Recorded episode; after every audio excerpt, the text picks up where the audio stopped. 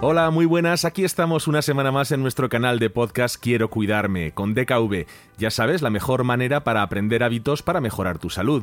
Nuestro reto es conseguir mejorar el índice de vida saludable en España, por eso cada semana te ofrecemos una serie de consejos muy útiles para mejorar tu salud y bienestar. Si estás esperando un hijo o piensas tenerlo, nuestro espacio de hoy te va a interesar especialmente, porque vamos a hablar de los falsos mitos que existen sobre el embarazo. Es importante hablar de este tema porque las investigaciones científicas que se han llevado a cabo hasta la fecha han demostrado cómo la ansiedad de la mujer durante su embarazo puede afectar al feto. ¿Sabías que según un estudio llevado a cabo por la Universidad de Utrecht, con 230 mujeres gestantes, se encontró una relación entre el miedo al parto y a tener un hijo enfermo y el estrés en los lactantes de entre 3 y 8 meses? Son muchos los mitos que están muy arraigados en nuestra sociedad, pero que no tienen ninguna base científica. Vamos a empezar con uno que habrás escuchado más de una vez. Practicar ejercicio físico durante la gestación aumenta el riesgo de aborto y puede provocar daños físicos al feto. Que sepas que no es cierto.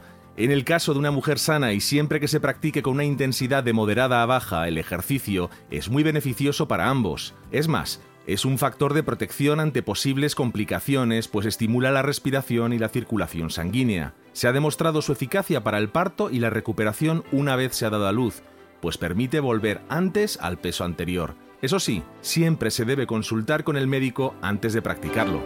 Otro de los mitos más extendidos es que durante el embarazo no se puede teñir el pelo porque los productos químicos de los tintes pueden dañar al feto. Pues bien, no existe ninguna evidencia científica que pruebe esta teoría. La cantidad de tinte que se utiliza en las peluquerías es pequeña y cada vez contiene sustancias menos nocivas. Seguro que también has escuchado que cuando estás embarazada no puedes bañarte en piscinas porque existe riesgo de contraer infecciones. Hazlo con total tranquilidad.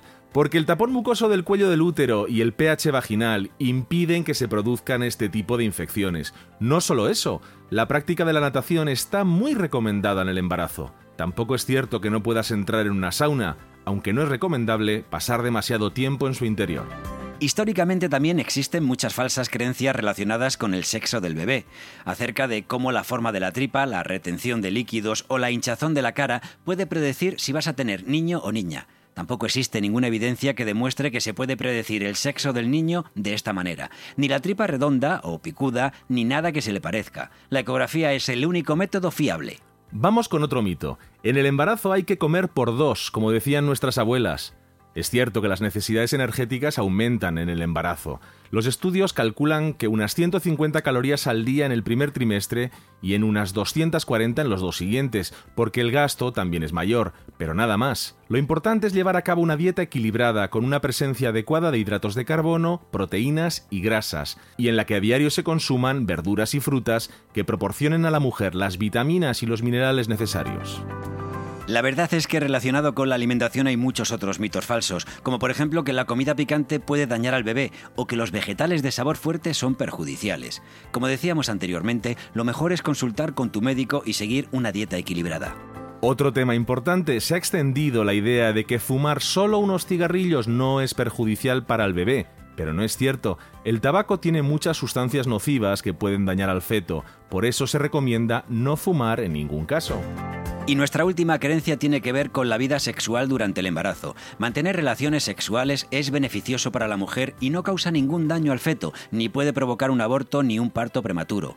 El bebé está bien protegido y no sufre ninguna consecuencia. Solamente se debe tener una mayor precaución en las dos semanas anteriores al parto.